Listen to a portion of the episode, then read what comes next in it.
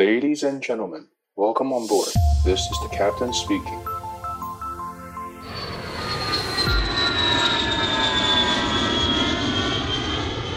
Hello，各位听众朋友，你好，欢迎再度回到机长广播频道，我是主持人 Joy。首先呢，先让我祝大家新年快乐，牛年行大运啦！哦，今年过年的天气真的超级好的，你已经安排好走春的计划了吗？我看到好多呃，Facebook 还是网站上面都有推荐国内旅游的相关资讯哦。很多地方的樱花季都已经开始了诶。虽然今年春天嗯没有办法飞到日本去赏樱哦，不过台湾本身也有蛮多很好玩的地方值得大家深挖的。呃，假设你有什么私房景点的话，非常欢迎推荐给我。大家在快乐的年假当中，可能都安排了大大小小的活动，但请让我再唠叨一下，各位，过年期间人挤人，目前也还没有度过疫情的危机，所以出游的时刻都还是要特别注意防疫的措施，要记得戴口罩、勤洗手，保护自己的身体健康。上次我们在节目的尾巴有稍微提到，华航他们已经开始培训机师的招募活动了，所以今天我就想说，不然就特别来做一集，来跟大家聊一聊，哎，华航机师的报考内容吧。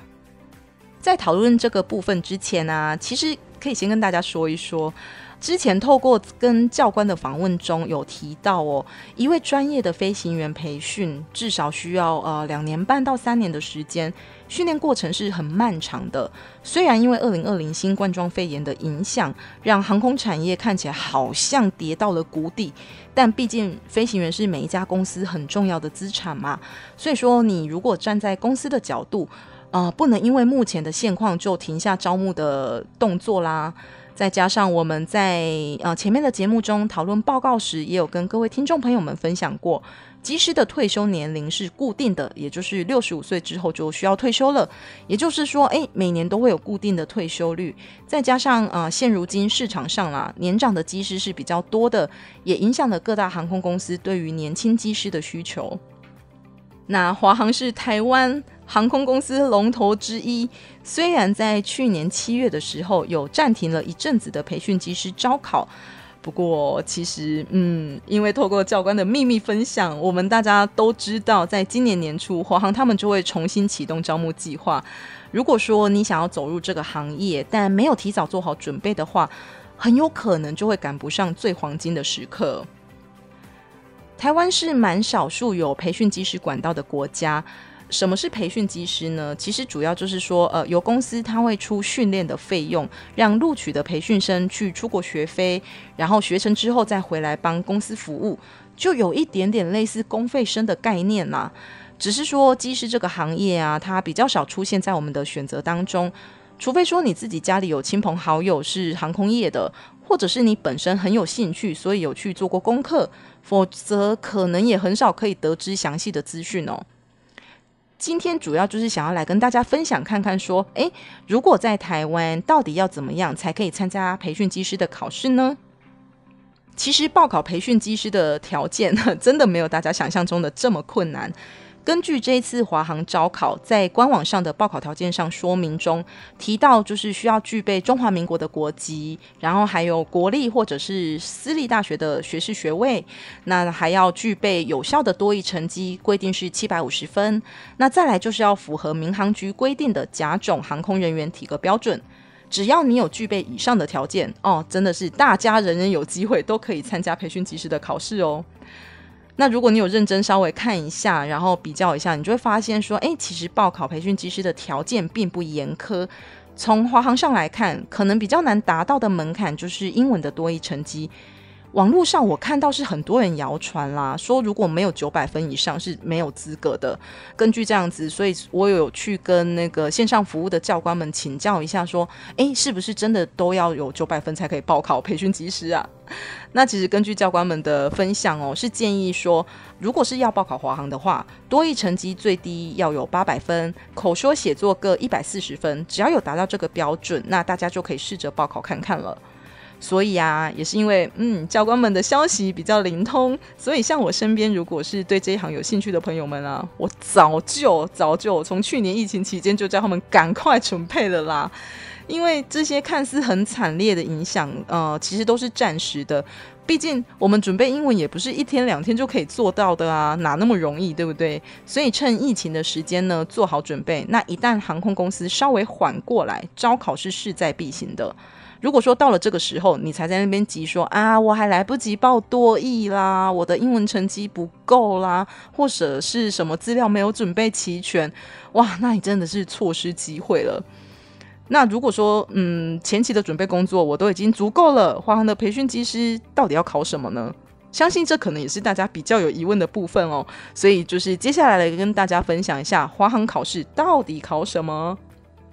当然，在最一开始的时候啊，呃，我们都要先到航空公司的招考页面去进行报名嘛。除了填写基本资料之外呢，也需要提供自传跟照片。公司的招募小组评选过后，会再通知你是否有通过第一阶段的资料审查，紧接着再邀请各位考生们来参加接下来的考试。透过华航的官网上考试流程，就可以发现说，哎，第一关卡呢是所谓航医中心的心理横件，再来是纸笔测验，还有中英文面试，最后一关就是综合评量。那我就带大家一关一关的来看一下这些考试内容大概是什么样子呢？首先，华航的航医中心心理横鉴就是请考生们到松山机场的航医中心去做检测。测验考生们是否有具备飞行员的潜质，呃，可能透过一些小游戏啦，还有人格心理测验等等，来呃看看你是否适合从事飞行员这个行业。如果说你有通过这个关卡的话，就会往下一关前进喽，来参加公司的纸笔测验，主要就是想要看一下各位考生们是否有具备基本的学科能力。而接下来的中英文面试还有综合评量都是属于面试的关卡，因为毕竟公司我都要出钱送你去出国学飞啦，总是要看一下你是谁，还有了解一下诶个人的学经历啦，还有呃谈吐气质啦，你对于飞行的热情或者是待人处事的方法等等有没有符合我们公司的需求？如果说都能顺利通过公司的审查标准，那么你就有机会可以录取华航的培训机师名额了。经过严格训练，将来就是以飞机当办公室的专业机师。虽然我讲起来好像很简单啦，但当然竞争力是很大的，公司的评选标准也是蛮严格的。各位听众朋友们，如果对华航这次的招考有兴趣，也一定要多上网去搜寻啊、相关的考试资讯。毕竟在这个资讯爆炸的年代，谁能掌握越多消息，就越有机会被选上嘛。而航空业的考试内容其实不是说很难啦，只是因为资讯感觉比较不透明，所以才会让人家有高不可攀的感受。但其实你只要做足前期的资讯收集，还有对考试内容去做一定程度的了解，抓到方向后认真准备，基本上人人都是有机会可以成为帅气的飞行员的。如果说你不是跟我的朋友一样 有认识相关的从业人员，那对于内部的考试资讯呢，也都不是很了解。那记得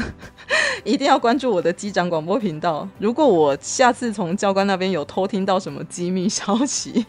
再来偷偷跟各位听众朋友们分享。我觉得他们认识我赚到了啦。毕竟我从去年开始啊，就叫他们赶快，如果有想要报考的话，真的是赶快去准备哦。那结果今年年初哦，还没过年吧，华航就直接开招了，哇！